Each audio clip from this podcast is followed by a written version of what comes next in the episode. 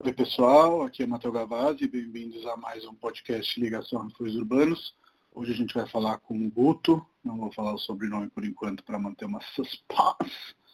Na verdade não vai ter suspense, porque já vai estar anunciado no podcast o personagem.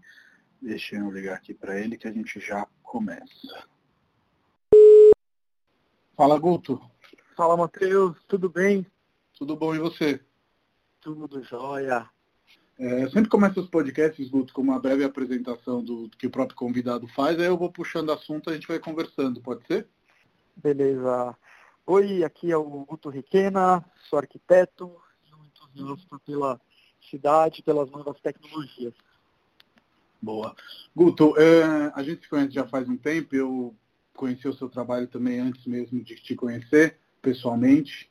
E eu queria saber inicialmente é, quando que a arquitetura entra na sua vida. Eu sei que você é de Sorocaba, né? E que, certo ponto, você vem para São Paulo fazer arquitetura na USP.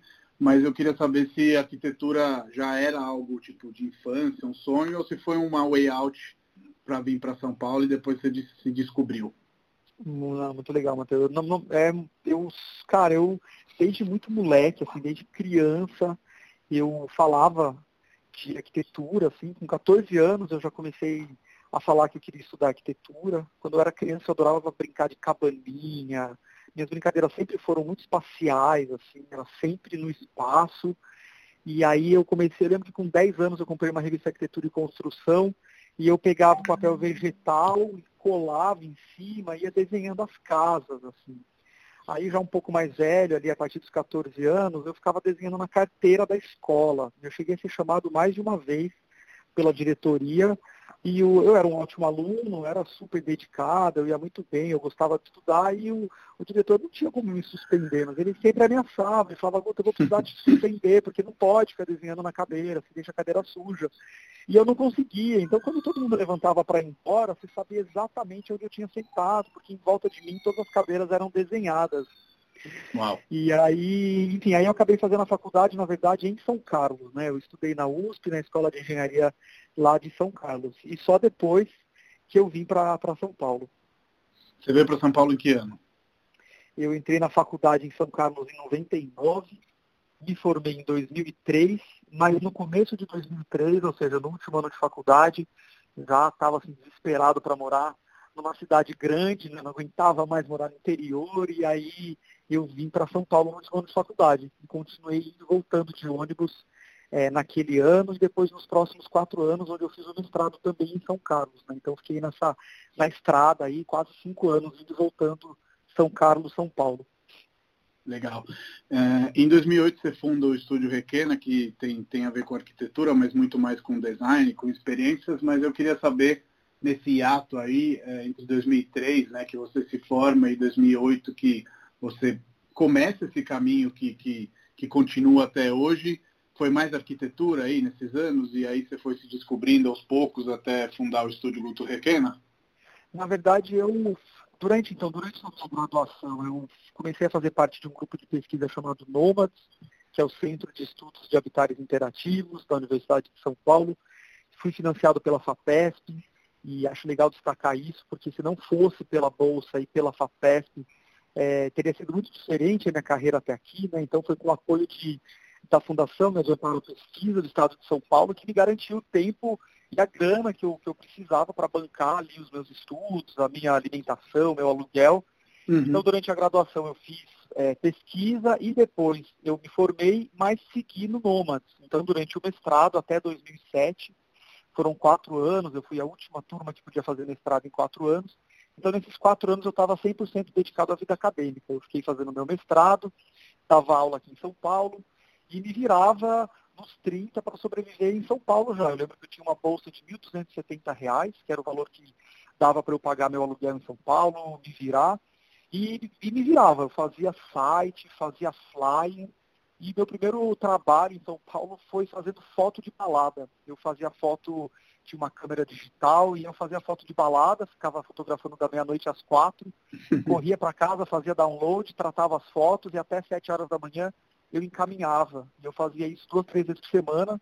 Então foi um período muito legal também, porque eu quase não dormia, mas eu eu sou um apaixonado pela vida noturna, pela música eletrônica, pela cultura né, da noite. E então foi um momento que eu também conheci muita gente, assim, foi um momento super fértil, assim, muito, muito, muito delicioso esse momento. Eu acho que São Paulo, e aí eu também sou uma pessoa transplantada em São Paulo, quando você chega, é muito fácil você cair nesse rio de, de viver 24 horas por dia, festa, sair, novos amigos, enfim. Independentemente daquilo que, que você faz, inicialmente realmente São Paulo é, te absorve. E aí, já que você tocou nesse assunto da, da, da balada e tudo mais, queria te perguntar sobre um dos seus projetos, que é a pista de dança interativa, né? Você acha que esses tempos aí fotografando foram o primórdio para depois você conceber esse projeto?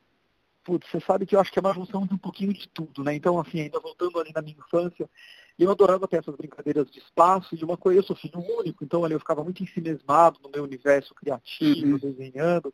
E aí eu, eu adorava arrumar o meu quarto, assim. Então eu fechava a porta, ninguém podia entrar por dois, três dias, eu trocava tudo de lugar e eu fazia minha inauguração. E aí tinha luz, lanterna, strobo. Eu realmente fazia uma loucura, eu fazia uma experiência, assim. Aí as pessoas podiam entrar e tinham que dar uma moeda, eu comprava sorvete.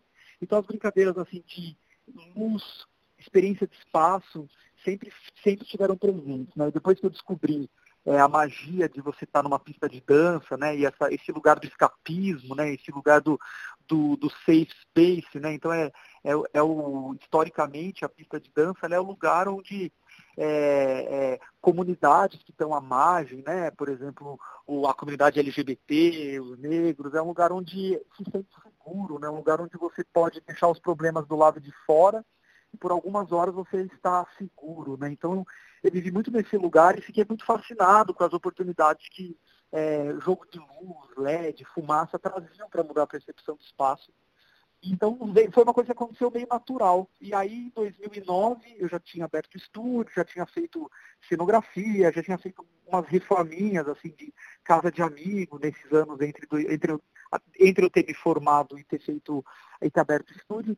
E aí em 2009 uma amiga que era dona do, do Clube Base e depois do Clube Love, que é a Flávia Secato, ela foi a primeira pessoa que investiu, assim, ela falou, eu vou fazer um clube novo, que era que foi a Hot Hot, ela falou, quero que você desenhe. Então foi um processo super lindo, porque ela também é uma pessoa que tem enfim, muita intimidade, obviamente, com a história da, da música eletrônica, da noite, dos clubes. E aí a gente ficou um ano nesse processo de desenho, investigando com mais profundidade né, o programa do clube, né, como que se desenha um bar, circulação, uhum. acústica, iluminação, som. E aí a gente criou o primeiro clube que foi a Hot Hot. E a gente ganhou o prêmio de melhor da arquitetura no ano seguinte. E desde então já foram nove clubes que desenhei e a gente está desenhando o décimo clube agora.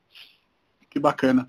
É, sobre essa questão da luz, eu vejo que ela é, é transversal nos seus trabalhos, ou enfim, tem alguma coisa profunda aí entre você e ela. Você acha que é, tem a ver também com a formação de arquiteto, né? Uma vez que Le Corbusier já falava que a arquitetura é o jogo dos volumes sobre a luz.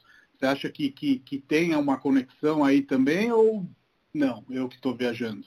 Claro, não, você sabe que tem duas coisas, assim, né? Tem duas coisas que eu não aprendi na faculdade. Na verdade, tem três. Eu vou falar de duas, depois a gente pode falar da terceira. Eu nunca aprendi na faculdade, eu nunca fui estimulado pelos meus professores, apesar de ter feito uma excelente escola e tive o privilégio de ter grandes professores, grandes mestres. Eu nunca aprendi muito a olhar a arquitetura e a percepção do espaço a partir da luz artificial e do, e, e, da, e do som. E esses são dois ingredientes que me, que me motivam muito, né? Então, assim, o som constrói memória, memória uhum. de lugar, percepção de espaço, e a luz também, né? Então, é, quando eu comecei a trabalhar com as minhas experiências de LED, de, de, de, iluminação artificial, eu comecei a concluir várias coisas, né? Eu percebi que a luz, ela fala de emoção, de afetividade, ela, ela transforma a maneira que você se comporta no espaço, né? Você pode estar mais agitado, mais tranquilo, o espaço pode ser maior ou menor, mais longo, mais vertical, mudando a luz. E o som é uma coisa que aparece nos meus projetos também, né? Inclusive, Sim.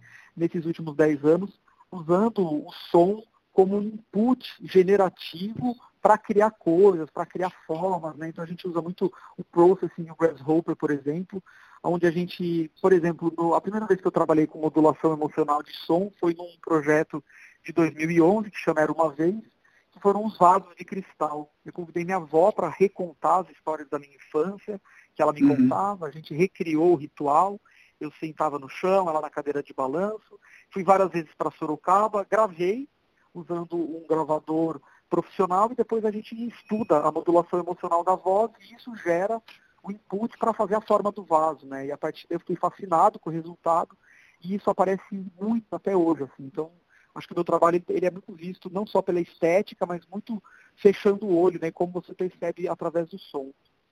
É, e, e, nesse sentido, é, eu li algumas coisas, enfim, gosto do seu trabalho, então me lembro de ter já visto em algum lugar você falando que uma vez que a gente une o afeto e a memória, né, é, na criação do design, ele se torna também um, um, um consumo de objetos que não é repetitivo e consumista, ou seja, esse vaso da sua avó, provavelmente ele vai ficar com você a vida inteira, né? Não é algo que uhum. você vá a, a, a, trocar tão facilmente, tão rapidamente.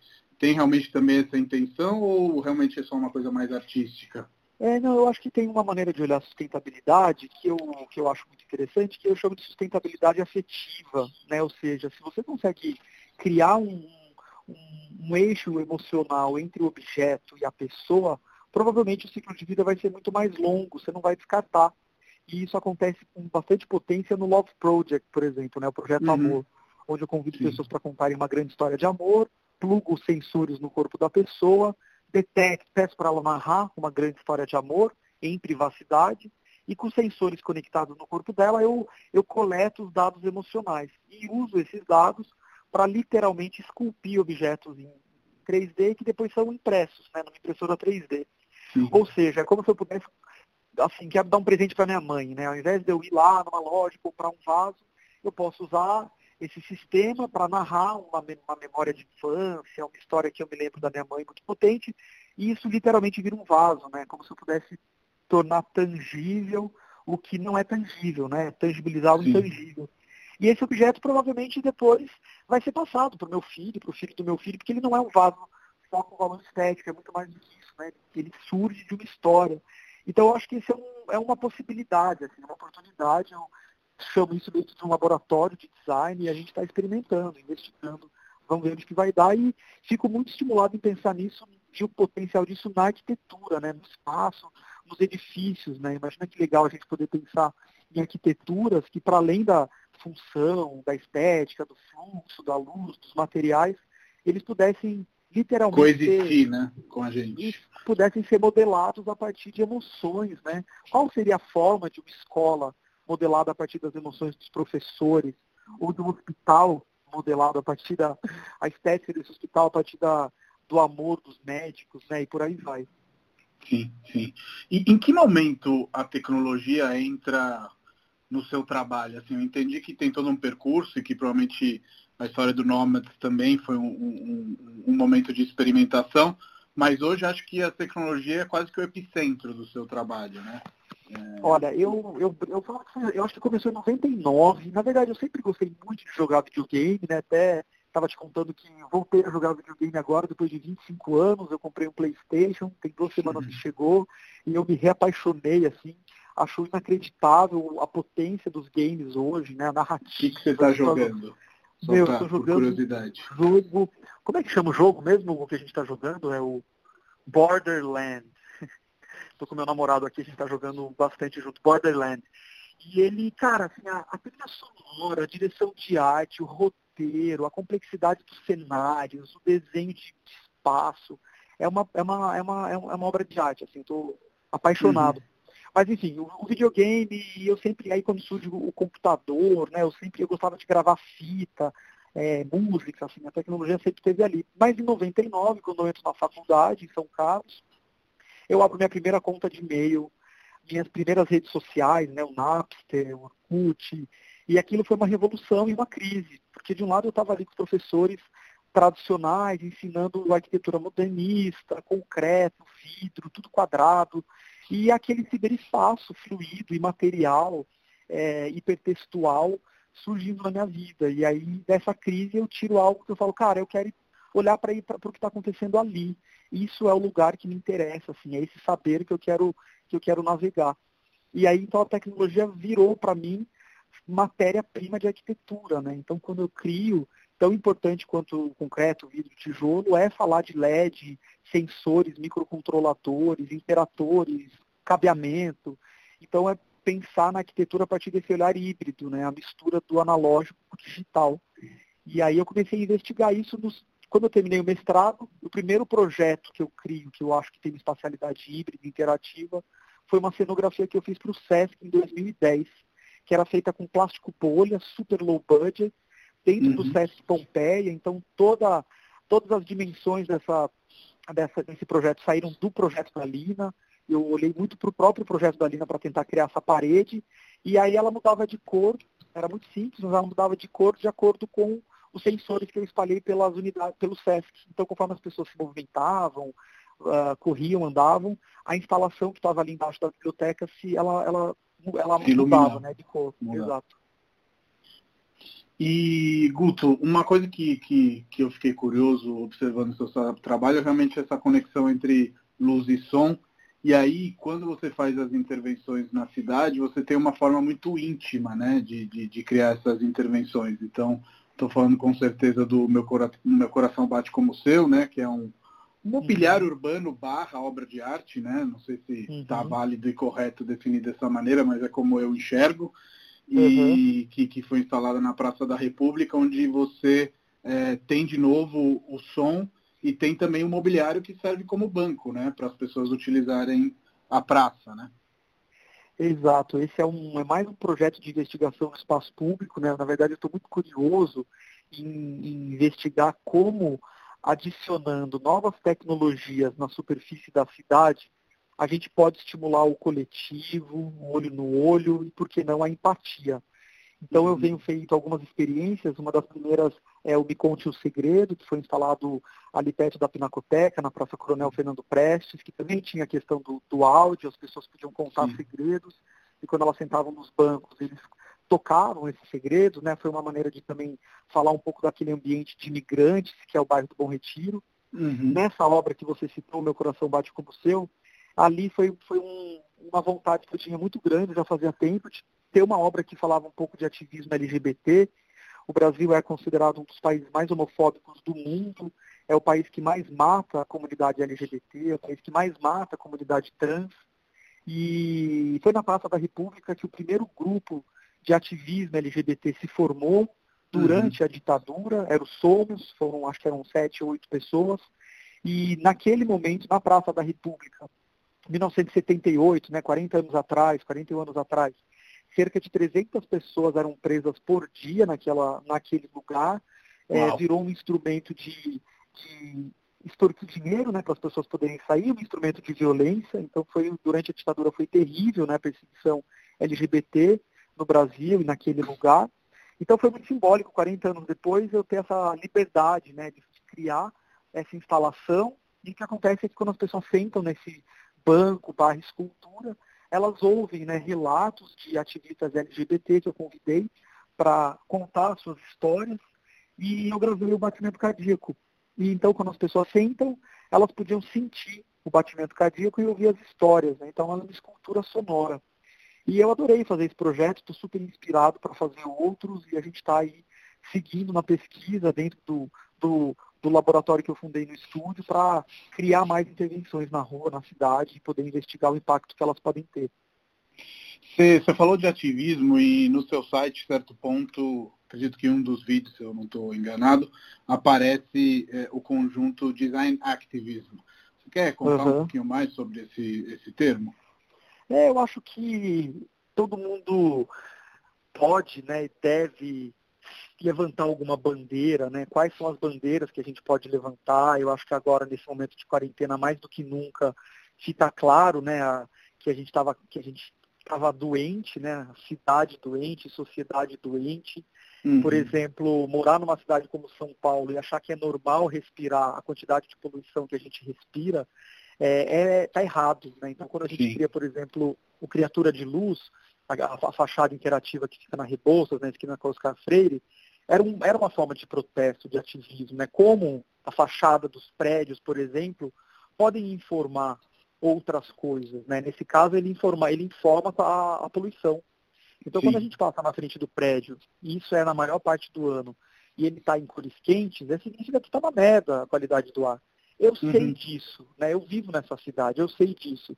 Mas de repente tem um prédio de 40 andares no meio do meu percurso me lembrando isso, né? Eu acho que o papel da arquitetura também deve ser esse, né? Pelo menos isso é uma coisa que me instiga muito, pensar na arquitetura por esse viés do hackear, hackear a cidade, né? São Paulo não é uma cidade bonita. Eu amo São Sim. Paulo, mas ela é uma das cidades mais feias do mundo. Agora, o que torna, o que pode ser interessante para a nova arquitetura seriam criar esses sistemas, né? Plugar sistemas que subvertem o uso original, né, o que nos convidam a olhar para outras questões, outras informações.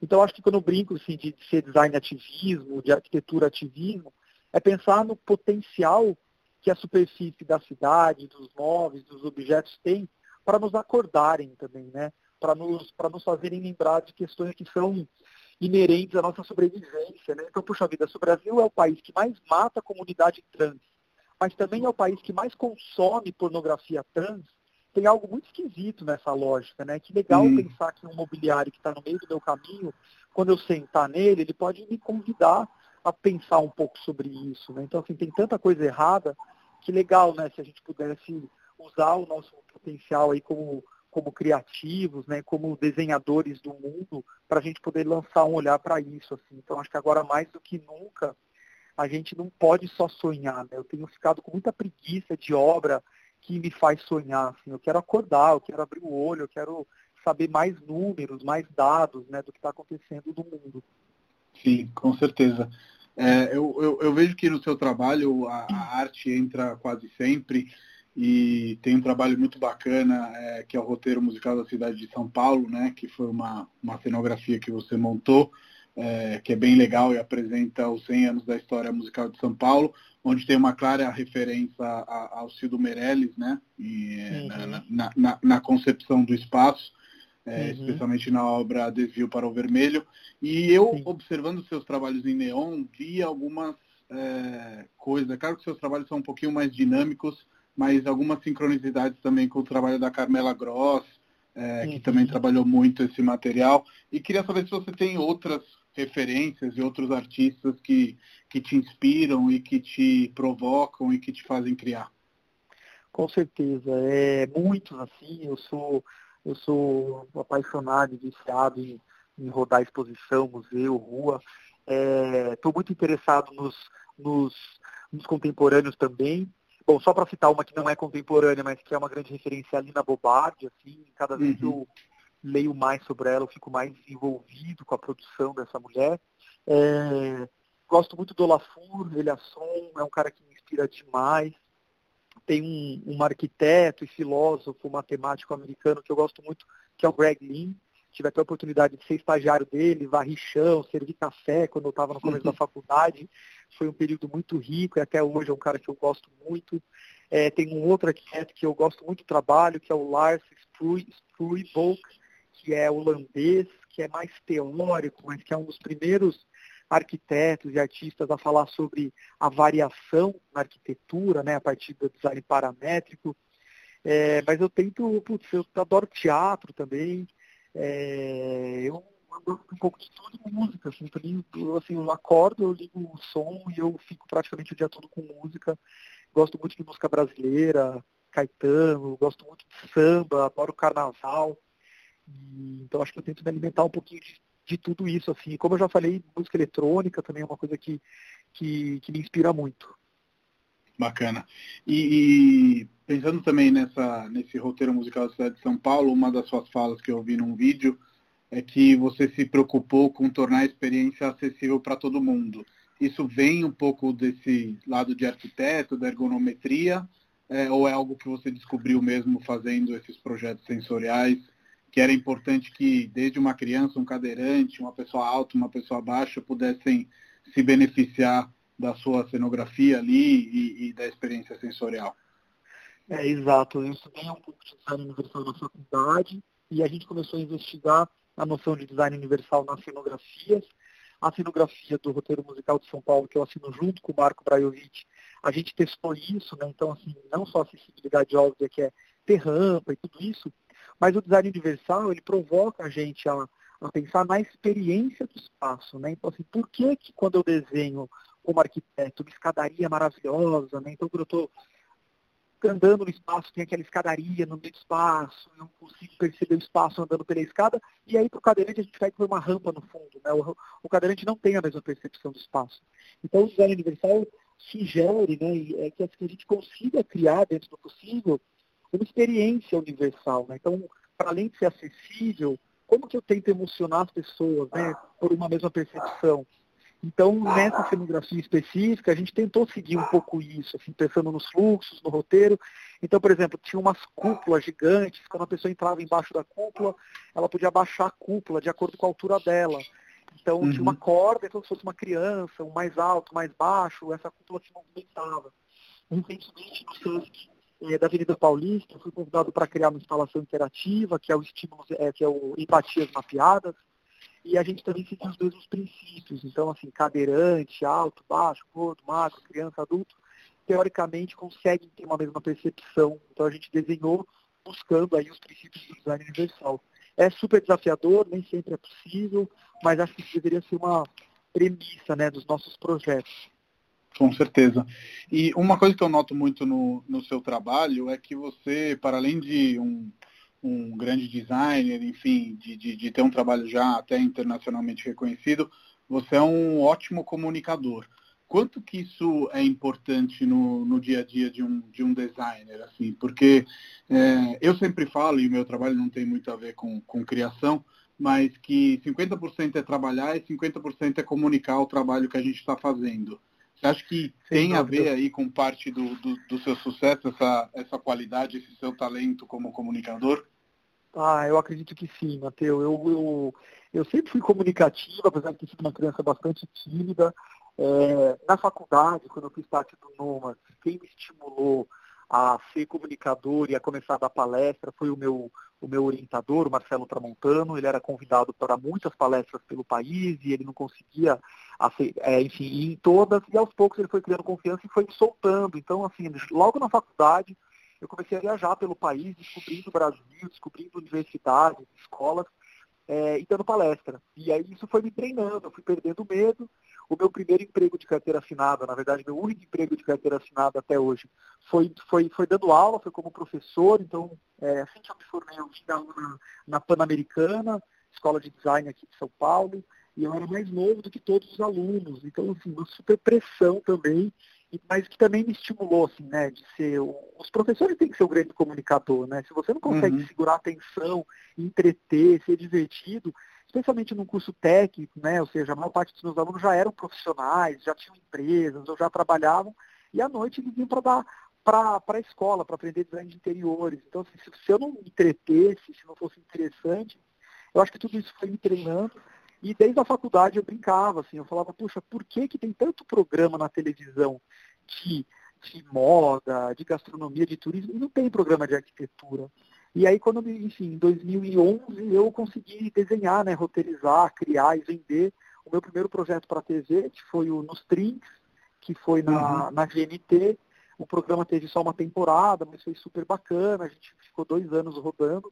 E aí, desde então, essa é uma outra paixão que eu tenho. Assim, eu gosto de criar projetos, roteirizar e correr atrás, porque eu acho que, infelizmente, no, no Brasil, né, assim, no nosso país que tem um índice de educação tão baixo, as pessoas não sabem o que é design e arquitetura, elas acham que design e arquitetura é coisa para gente rica. E a uhum. melhor definição de design para mim é resolver problemas, né? Então, portanto, mais do que nunca, é um momento que ser designer, ser arquiteto é super necessário. Talvez assim as pessoas se formem, né? os estudantes se formem, eu tenho falado muito isso em palestra, estudando arquitetura, mas talvez nunca cheguem a desenhar um prédio. Porém, a nossa formação nos permite ser, fazer várias outras coisas, né? resolver problemas, né? ter metodologia de criação, de desenho, então tem muita oportunidade de trabalho, mesmo que não seja desenhando edifícios, né, prédios. Então acho Sim. que ser comunicador, assim, nesse sentido, eu me senti um pouco porta-voz, assim, né? E aí nesses últimos anos eu rodei aí mais de 30 países dando palestra, tenho dado muita aula e muita palestra fora. E acho que é uma grande responsabilidade. Fico muito feliz, muito honrado de poder ser porta-voz de alguma maneira da minha geração, né, poder representar o Brasil em grandes congressos, festivais, eventos, tentando levar um pouquinho do que a gente faz aqui, assim, né? Então, gosto muito aí, espero seguir. Tem um monte de projetos para sair, não posso falar muito, mas tem, tem um monte de coisa legal para acontecer aí nessa área de comunicação, programa, nos próximos meses. Bacana. Você é, falou dessa sua atuação internacional e era uma das coisas que, que eu ia te perguntar. Até o, o seu site ele tem as descrições antes em inglês e, e, depois em português, né? Então isso significa que você tem um público aí internacional grande, provavelmente. E eu queria te, te perguntar como que isso começou, né? Você em parte contou que é uma missão, né? Levar é, o design para fora do Brasil, mas hoje é muito comum, às vezes falo com vocês, falo, não, não estou em São Paulo, estou aqui, estou em Portugal, estou não sei aonde, em Berlim, enfim. Uhum. É, hoje você viaja muito, mas como que isso começou? Eu sempre, putz, eu sempre curti muito viajar, assim, juntava dinheiro para viajar. Eu não venho de uma família rica, mas venho de uma família de, de classe média que durante, enfim, a minha, a minha quando eu tinha 16 anos, conseguiu juntar uma grana e, e enfim, conseguiu me mandar para fora. Eu fui para Oxford, fui para Londres, fiquei apaixonado nesse intercâmbio, assim, com a história da viagem. E mesmo tendo sido criado no interior, e, e eu, eu percebi que o mundo era muito maior, assim, né? E comecei a viajar depois que eu me formei. Em 2007 foi minha primeira viagem internacional que eu consegui bancar, assim, com o meu próprio dinheiro. Eu fui fazer um rolê pela Europa com um namorado meu na época. E eu falei, cara, é isso, né? Assim, eu, eu, eu cada vez mais me entendo como terráqueo. Antes de ser brasileiro, tenho falado muito disso, assim, né? Talvez nesse momento de quarentena, mais do que nunca, essas Cidadão do mundo, né? né? Do mundo, cara. A gente tem que se ver menos como brasileiro, europeu, asiático, africano, e mais como terráqueo, né? A gente está destruindo o planeta, essa percepção de de repente vem esse vírus aí, né? É uma coisa invisível e e faz a gente parar para pensar em tudo isso, assim, né? Sem querer romantizar muito, porque a situação uhum. é bem trash. A gente sabe que esse não é um vírus democrático, esse a gente sabe quem é que esse vírus vai matar mais e quem é que vai sofrer mais, né? É o cara que está na comunidade, na favela, é o preto, é o pobre, é um vírus que não é democrático, né? E tudo isso faz a gente pensar mais do que nunca no futuro da nossa profissão, nas nossas responsabilidades no desenho de cidade, né? Nossa, eu fui Sim. mudando aí de coisa, eu fui parar em outro lugar, assim, nem, nem lembro o que você perguntou antes, Matheus. Mais tranquilo, era, deu para entender que, que você sempre teve essa vontade de, de, de, viajar ah, de viajar, fora. Exato. E... e aí, desculpa, só retomando, Matheus, aí, aí o que rolou foram os primeiros convites para dar, dar palestra fora, assim. Eu lembro que tem a, a, a Olivia e a Sudo, que tinha uma galeria de arte e design brasileira, que era a coletiva Amor de Madre, ela foi, eu tive várias madrinhas nesse, nesse trajeto aí do estúdio, e a, a Olivia foi uma das minhas madrinhas, e ela foi a primeira pessoa que me levou a fazer uma grande exposição internacional, que foi em Dubai. Tem um outro projeto, que, eu, que é um projeto do coração, assim, que foi um, o projeto que abriu as portas internacionais do estúdio, que foi a cadeira Noise, né, que é um projeto de 2012. E eu desenhei essa cadeira, ela é um remix da cadeira da, da Lina Bobade, né, da girafa, uhum. impressa em 3D. E eu acho legal citar esse, esse projeto, porque eu acho que ele representa muito assim a minha geração, né? Muita geração blog. Ou seja, eu criei esse projeto, documentei ele, acredito que muito bem, fiz um bom vídeo, fiz boas fotos, escrevi um bom texto e mandei para os blogs. E aí virou uma loucura. O Dizim publicou, o Arc Daily, o Design Boom, o Design Milk, e a mídia digital é, é, ficam louca com esse projeto e depois a mídia impressa. Né? Então foi a inversão, né? Uhum. E eu uhum. acho que essa nossa geração tem essa oportunidade. Você não precisa ser filho de fulano, ciclano, ter tanto network. Faz um projeto interessante, solta no, solta na internet e, e, as pessoas, se gostarem, elas vão atrás. E aí a cadeira, ela é um divisor de águas na minha carreira, na minha vida, porque a partir da cadeira eu comecei a ser convidado para palestrar eu cheguei a rodar 12 países apresentando a Noise, fui parar na Tailândia fazendo exposição, fui para Beirute, fui para a Rússia, fui para a China, é, fui para países que eu não, não, imaginava que eu iria. Assim. Eu cheguei a fazer sete, oito viagens internacionais no mesmo ano e tudo começou muito com a Noise. Assim, assim, foi muito legal ver o poder da internet. Assim, né? E, Então acho que começa muito nesse sentido, com as palestras, com a cadeira. Por isso que eu pego muito no pé dos alunos, falo, meu, documenta, faz um puta render, escreve um uhum. texto bonito, fotografa. E a gente tem que ter, todas as versões que a gente faz em inglês, porque senão a gente nunca consegue ser uma voz para ser ouvida lá fora. Sim, e essa questão de se jogar, eu endosso e confirmo, é, o mundo é de quem se atreve, não há dúvida nenhuma nesse sentido. E muitos dos seus trabalhos têm esse envolvimento dessa maquininha, que é a impressora 3D, e eu queria te perguntar se você vê, como muitos falam, nesse instrumento que está virando sempre mais democrático, realmente uma, uma quarta revolução, não só industrial, mas do design, enfim.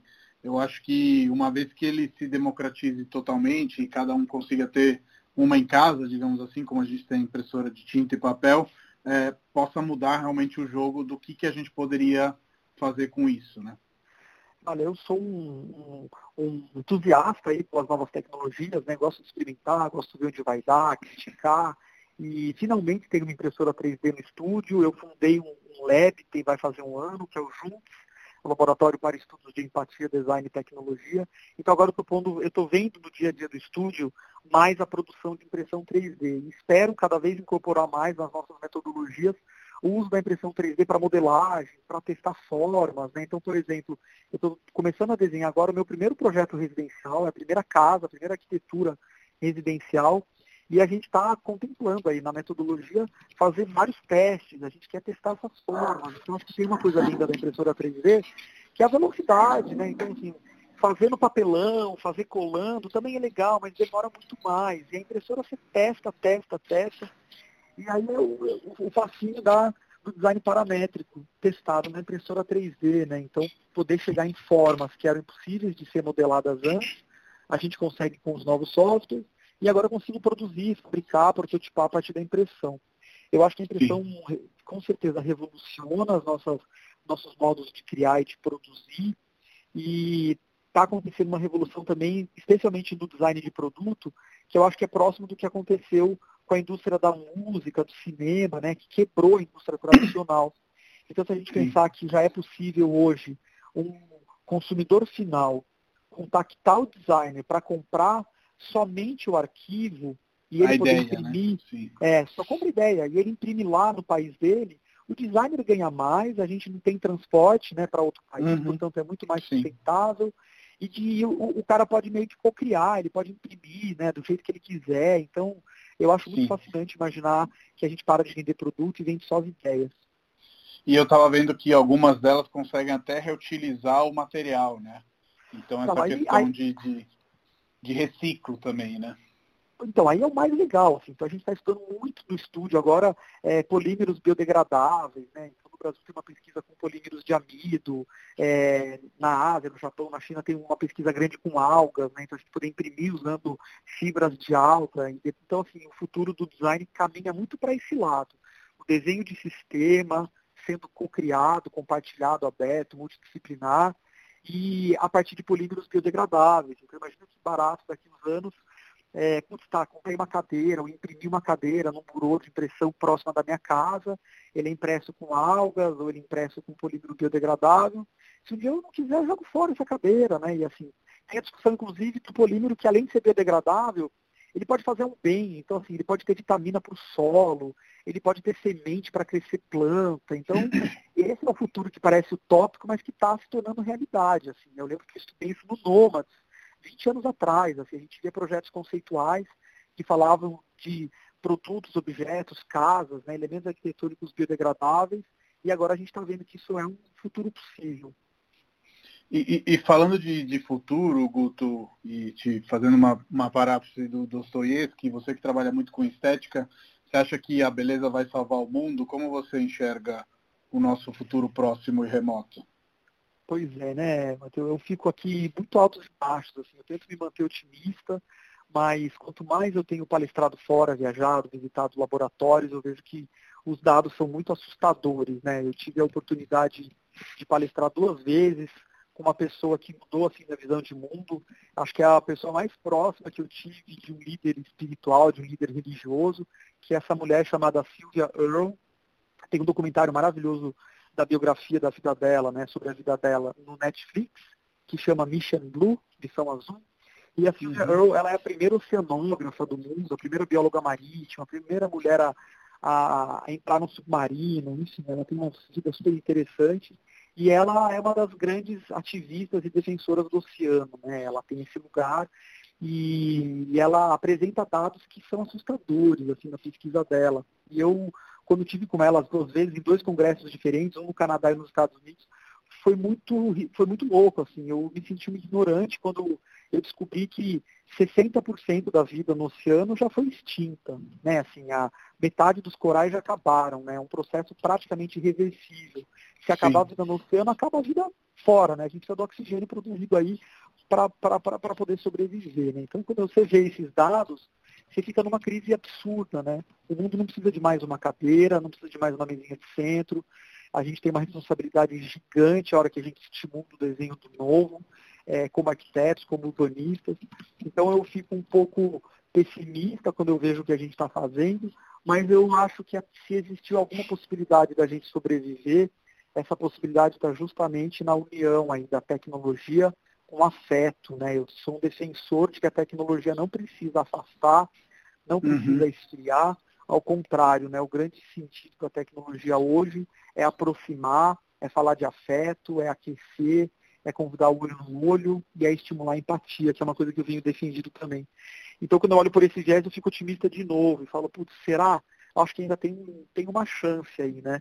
Então, eu espero Sim. que essa crise gigante que a gente está vivendo agora, que é uma crise que vem junto com uma crise ética, né? Uma crise moral, uma, uma crise espiritual, né?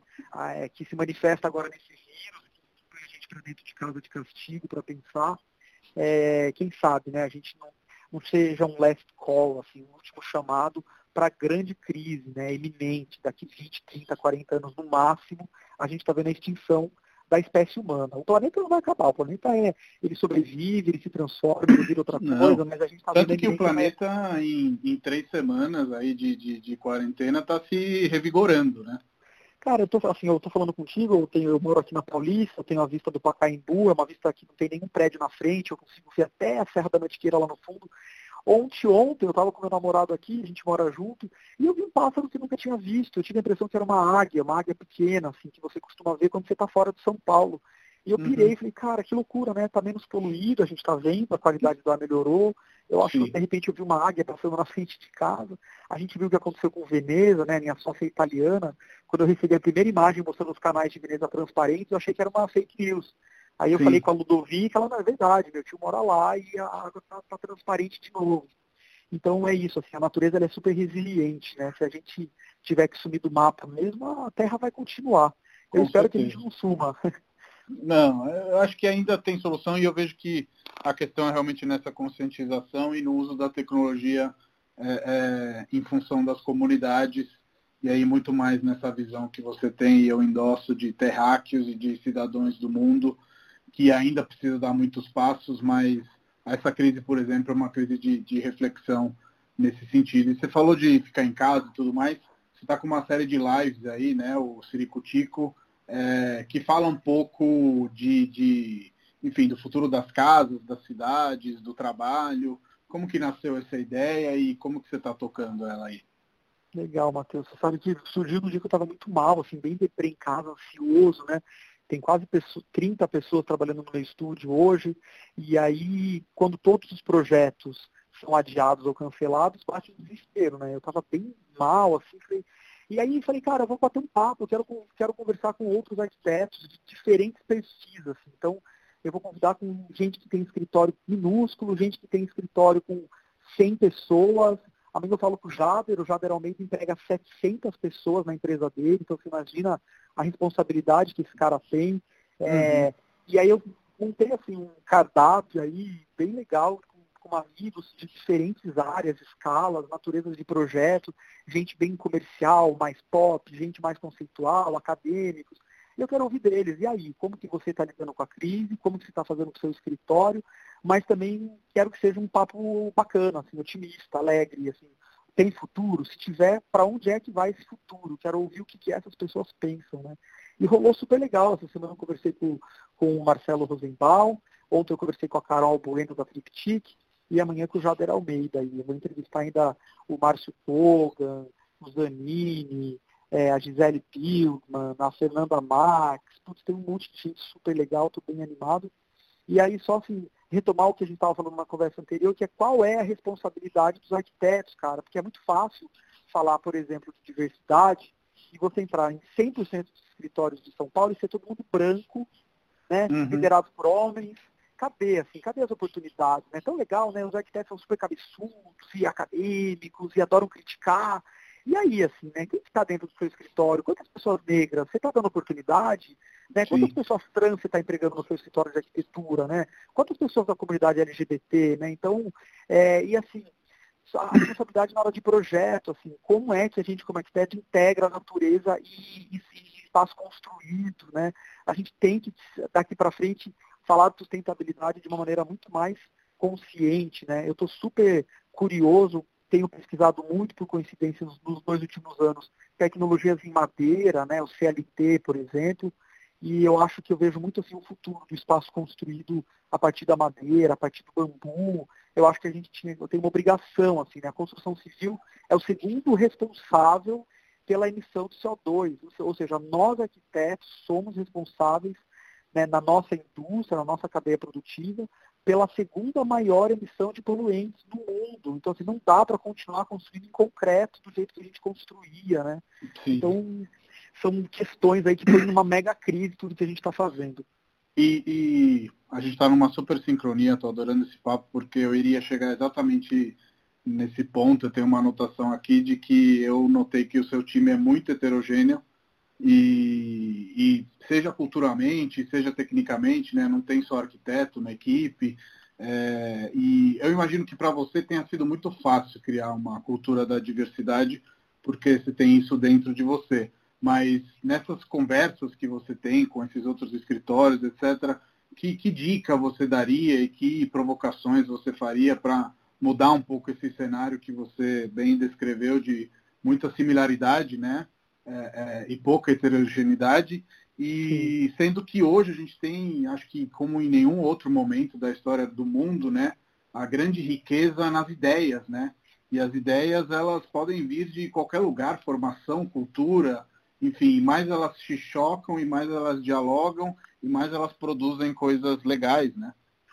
Exato, não, quanto mais diverso, mais, mais provocativo, mais interessante são os resultados do projeto, com certeza. Eu acho que a dica que eu daria, tenho falado muito isso também nas palestras que eu dou fora de São Paulo, é busca os líderes, é, ativistas negros locais, vai falar com os IABs locais, fala, eu quero contratar pessoas negras, eu quero ter estagiários negros, eu quero dar oportunidade. A gente tem uma primeira geração aí, né, que se formou, que está se formando, que conseguiu aí beber das oportunidades das, dos últimos governos, das bolsas, das cotas. A gente tem gente foda, incrível se formando e a gente precisa contratar e dar oportunidade para essas pessoas, né? Então, acho que a minha dica seria vai atrás, porque tem muita gente foda trabalhando. Não dá para a gente só ter gente branca, gente hétero, gente tem que ter diversidade, a gente tem que dar oportunidade tem um monte de informação na internet, por exemplo, tem o transemprego, se você tem vontade de, de contratar é, uma pessoa trans, de dar oportunidade, tem um monte de site, tem um monte do. Aqui a gente tem o, Arquitetas Negras, né? Tem a, da, vai lá no Instagram, manda uma mensagem. É, quantas mulheres, tem tanta mulher que se forma, por que, que a maior parte dos escritórios é capitaneado por homens, né? Ontem eu falei um pouco disso com a Carol Bueno, estou curioso para falar disso com a Fernanda Marques. Então, assim, cadeias, né, tem tanta mulher, as mulher, mulheres em cargos de liderança dos escritórios. Eu acho que a, começa de dentro mesmo, assim, se perguntar todos os dias, né? Você já deu oportunidade para alguém hoje? Você já deu oportunidade para alguém esse mês? Né, o que, que você fez de fato, né? No, não só no discurso, né? O que, que você fez de fato para mudar a realidade do seu escritório, né? Quantas pessoas você está empregando que, que, que não tem. Porque assim, é muito fácil empregar um aluno que, que vem de uma família rica, que fala inglês, que viajou pelo mundo, que portanto desenha pra caramba, tem um monte de referência. Mas só que é, é, muito mais interessante quando você tem outros desafios assim na tua equipe, né? Pessoas que vêm com, de outros universos. E, enfim, espero que, que os escritórios façam mais isso, porque realmente eu fico muito triste, assim, eu tenho dado muita palestra nas escolas E é muito triste, cara. Você vê assim, plateia branca, você vai no escritório de todo mundo branco, a gente está num país onde 55% das pessoas são negras, né? Enfim, uhum. Então essa é uma questão muito sensível para mim também. Com certeza. E inclusive você citou um trabalho da Gabriela do Arquitetas Negras que eu acho que é muito bacana e vale realmente é, é... Importantíssimo, cara, importantíssimo, demais. Tem a Stephanie Dá. Ribeiro também, que é uma querida, que é uma super uhum. ativista, arquiteta. Tem muita gente foda aí que, enfim, que, que, que meu, tem que arrasar, tem que destruir, tem que fazer um monte de projeto, porque essa galera é incrível mesmo. Sim. E, Guta, eu sempre termino os nossos podcasts, que a gente já está chegando aqui no, no finalzinho, é, com um, uma deixa que o convidado é, acaba dando para um jovem designer, no seu caso, um jovem arquiteto, enfim, o Guto de alguns anos atrás, algum conselho, alguma dica, algum erro, alguma cagada que você fez e que você poderia falar, cara, não vai por esse caminho, vai por outro. Enfim, acho que um discurso final sobre é, é, como encurtar o caminho aí de alguém que está é, é, iniciando. É claro que caminhos não se encurtam 100%, né? Mas boas dicas são valiosas também. Cara, eu acho, Matheus, que eu vou tocar de novo num, num ponto que é, é, eu acho que tem uma grande oportunidade para os arquitetos que estão se formando pensarem na, nessa história de hackear, né, criar empresas, serviços, negócios, projetos que, que rompem a tradição da arquitetura no sentido, putz, eu preciso criar um prédio novo.